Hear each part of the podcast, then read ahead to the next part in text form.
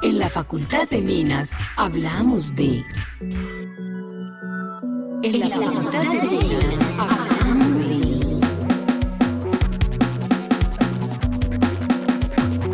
Ingeniería para la vida, innovación, igualdad de oportunidades, emprendimiento, diversidad, pensamiento complejo, equidad de géneros, ética del cuidado, proyectos con para los territorios, investigación, ecología de saberes, campus sostenible, pensamiento crítico, cosmovisión sistémica. En la Facultad de Minas hablamos de, hablamos de el perfil genérico de egreso. Hola a todas y todos. Les enviamos un saludo muy especial desde la Facultad de Minas de la Universidad Nacional de Colombia, sede Medellín. Yo soy Claudia Álvarez de la Oficina de Comunicaciones y junto a Karen Ortiz, profesional de equidad de géneros, estaremos acompañándolos nuevamente en esta emisión para hablar de otro tema de interés tanto para la comunidad académica como para el público externo de la facultad. ¿Qué tal Karen? ¿Cómo estás? Hola Claudia, estoy muy bien y muy contenta de que podamos compartir algunos temas que aunque hacen parte de la Facultad de Minas, una facultad con programas de ingenierías, pueden interesar a otros públicos externos, pero también aspirantes, egresados, profesores, en fin. Vamos a hablar de cómo esta facultad se piensa el futuro, los recursos naturales, la formación, los currículos y específicamente cómo construimos el perfil genérico de los egresados y las egresadas, lo que en suma nos permitirá entender cuál es esa apuesta de ingeniería para el país que tenemos.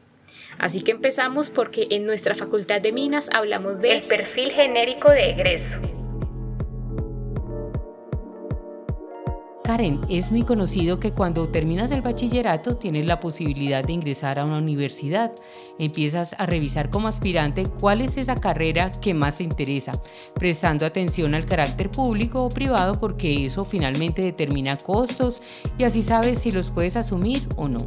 Revisas la reputación de la institución, los sellos de acreditación de alta calidad y también es clave que se revise cuál es el campo de acción y el perfil con el que te prometen vas a ser egresado o egresada. Claro que sí, Claudia, y es clave porque cuando estás definiendo qué estudiar, te fijas muy bien qué quieres ser en el futuro y precisamente leer un perfil de egreso te puede ayudar mucho a saber qué quieres ser a la vuelta de cinco años de estudio y dedicación y también qué tan cercana está la universidad de la filosofía de vida y tus apuestas éticas y tus apuestas políticas. En ese sentido, si bien en la facultad siempre se ha tenido claro el tipo de profesional que se quiere formar, este perfil no estaba consolidado y escrito. Así que desde 2019 se inició con un ejercicio de revisar en detalle cómo podía redactarse un perfil genérico de egreso, que cobijara a todos los programas académicos y le diera un sello distintivo a los y las profesionales que salían al amplio mundo laboral.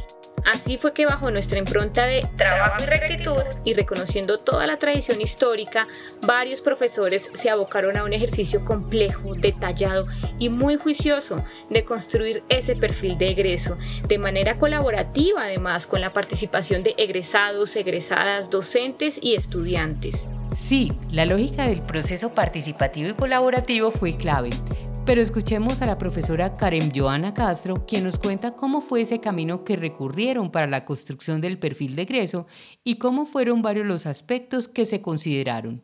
Dentro de ese eh, proceso del perfil, pues nosotros tuvimos que surtir varios pasos, o sea, eso no, no fue como de la noche a la mañana, esos son procesos también que, que contienen momentos de pensar y de replantear, entonces después de hacer el análisis del contexto interno y externo, eh, empezamos a mirar qué es lo que había dentro del perfil profesional, eh, mirar el objeto de estudio de la profesión de la ingeniería, eh, identificar campos disciplinares, definir problemas en ingeniería que esperamos que nuestros egresados y futuros profesionales estén en capacidad de abordar, definir esas competencias del ingeniero que te decía, y de ahí ya se parte de una propuesta para poder construir y hacer una primera versión de perfil.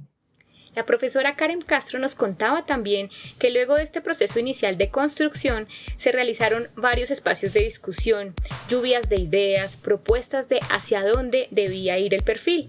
Adelantaron reuniones con grupos focales, con docentes y también se realizó una encuesta de Google diligenciada por cerca de 70 egresados de todos los programas de pregrado con sus percepciones sobre el perfil. Este fue un proceso bastante arduo.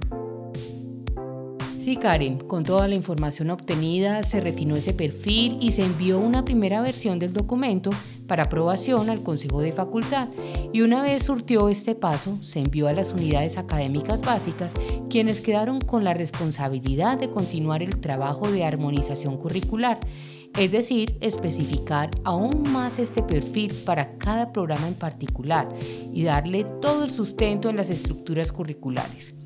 Otro asunto central en la construcción de ese perfil genérico fue el tema de las competencias, ¿cierto? Sí, porque aquí tenemos que hablar un poco de la norma, y es que el decreto 1330 del Ministerio de Educación Nacional y el acuerdo 02 del Consejo Nacional de Educación Superior, también del Ministerio de Educación, culminaron a las instituciones de educación superior a realizar un cambio de trabajar por objetivos a trabajar por resultados de aprendizaje y competencias. Pero para entender mejor esto, escuchemos al profesor John Jairo Blandón quien también hizo parte del equipo de profesores que construyeron este perfil genérico. Escuchemos su punto de vista. Bueno, fue un, análisis eh, porque se eh, documentaron, se vieron eh, documentos de, España, algunos de, de Canadá, de Leibet, y también de eh, un encuentro latinoamericano para la educación e ingeniería. Entonces, eh, empezamos a analizar esos documentos para eh, mirar entonces cómo era la visión de lo mínimo que requería un, ingeniero, digamos, sea cual sea el apellido que le, que le pongamos. Entonces empezamos a, discutir lo que existía en otras latitudes, eh, y lo, lo, adaptamos a nuestro, a nuestro, a nuestro medio. Eh, cómo veíamos nosotros, nosotros ingenieros actualmente y cómo los eh, vamos a ver en, en, un futuro. Teníamos la visión de que los egresados, y, fue muchas de las que apareció en los grupos focales, es que los egresados son en la parte técnica muy buenos, son eh, eh, excelentes eh, conocedores de, del tema y se desarrollan muy bien en la parte técnica, pero ya en esa parte de lo que llamamos las competencias blandas, de la parte de comunicación, trabajo en equipo, era un poco o les costaba más adaptarse. Entonces empezamos a, mirar qué es lo que requería el ingeniero, no solamente que supiese eh, formular eh, proyectos muy bien, que pudiera resolver eh, estos problemas de, ingeniería, cualquiera que fuese, sino que pudiese también, pues, aparte de gestionar los proyectos de, ingeniería, que pudiera actuar con una, gran responsabilidad, ese actuar ético, ese compromiso social, que si bien lo muchas veces lo, lo tenían, no estaba tan, tan visibilizado que pudiese eh, de pronto trabajar en, equipo, que pudiera emprender, que pudiese colaborar con las demás personas, que pudiese comunicar de una manera eh, efectiva eh, hacia sus superiores o personal de, trabajo. Entonces, con esas competencias lo que hicimos fue qué es lo, lo, que debe tener un ingeniero de la facultad para que sea reconocido y esto ya nos amplía pues el panorama para las demás eh, carreras.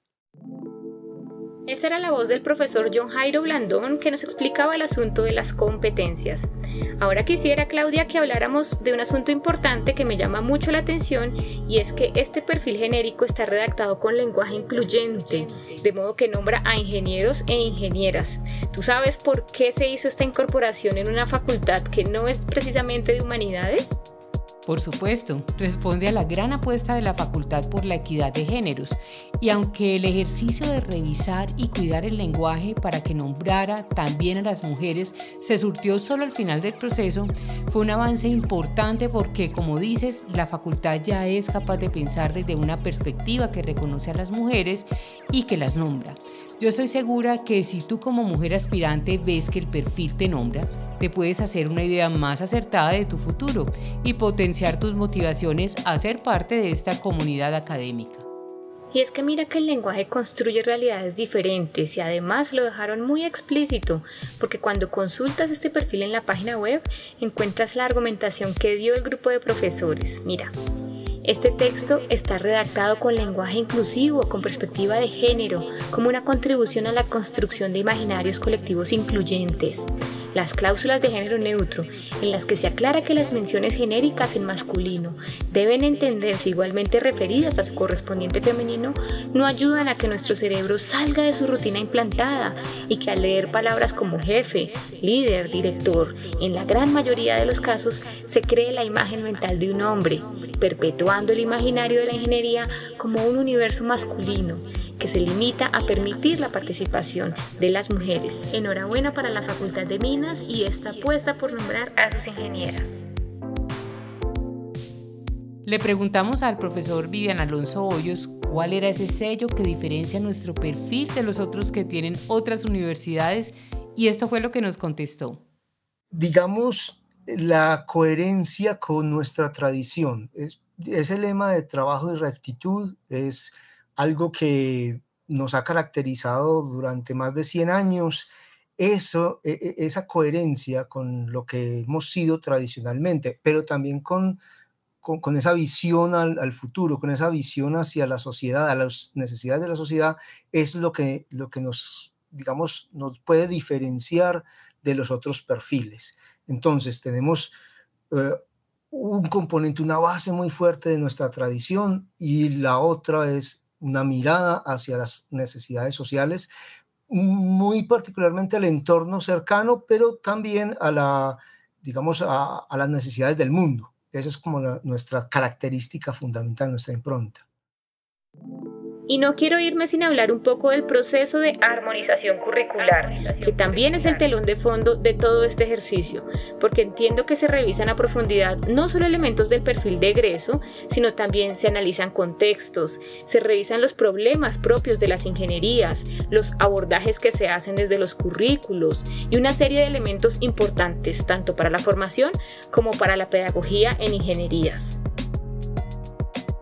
Y aquí yo quiero parafrasear la explicación que nos dio la profesora Diana López del Instituto de Educación en Ingeniería IEI sobre las dos formas de abordar el currículo. Una que es el abordaje como un plan, como medios e instrumentos o una secuenciación de las trayectorias de aprendizaje para el logro de fines formativos. Está relacionado con la organización de contenidos y de temas para obtener un grado y se manifiesta en el plan de estudios, con lo que tenemos una visión mucho más operativa. Y la otra forma de verlo es un concepto más complejo que contempla una serie de factores y dimensiones como el contexto social, el cultural, científico, institucional. Por tanto, es más abarcante y lo podríamos llamar como un currículo ecológico. Es decir, tiene que ver con los modos de regular los diferentes componentes que constituyen lo que llamamos universidad. Estas formas de ver el currículo de todas maneras no son antagónicas, sino que permiten hacer cosas diferentes. El problema tal vez es cuando nos quedamos con solo una de ellas. Y con esta reflexión que nos das, entonces pensar en armonización curricular nos lleva a hacernos varias preguntas, como por ejemplo, ¿cómo diseñar un currículo pertinente para nuestros contextos? ¿Cómo los intereses particulares de quienes conforman la comunidad académica construyen juntos un objetivo común? Y cómo pensar en el aprendizaje desde las funciones misionales de la universidad. En general se trata de construir relaciones curriculares con diferentes ámbitos de la universidad y es ahí donde el perfil de egreso es un elemento fundamental que ayuda a enlazar varios de estos ámbitos. Hemos hablado a lo largo de esta misión de varios elementos, del proceso de construcción del perfil genérico de egreso de la Facultad de Minas de la Universidad Nacional sede Medellín, de la relación de este con la armonización curricular pero es esencial hacer referencia al Manifiesto de Ingeniería para la Vida, porque fue un proceso alterno que se construyó y que tiene total coherencia con el perfil. Claro que sí, por eso les invitamos a que escuchen nuestro episodio sobre el manifiesto como apuesta ética de la facultad para que lo conozcan en detalle. Y claro, lo que dices Claudia lo entiendo muy bien porque si bien el perfil y el manifiesto fueron construidos de manera alterna, están totalmente conectados. Ambos están en sintonía con el contexto nacional e internacional y también con los problemas de la sociedad, de los territorios y con los objetivos de desarrollo sostenible. El recomendado de este episodio.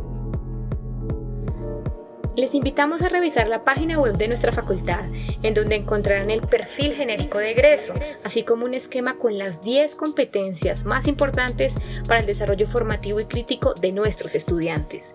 minas.medellin.unal.edu.co, ingresando por el botón Formación. Bueno, y así llegamos al final de este episodio y esperamos que haya sido de su interés esta construcción colectiva que ha realizado la facultad en aras de seguir aportando profesionales íntegros con el sello de trabajo y rectitud, pero también mirando hacia el futuro de los territorios y las comunidades. Nos encontramos en una próxima emisión. Hasta pronto.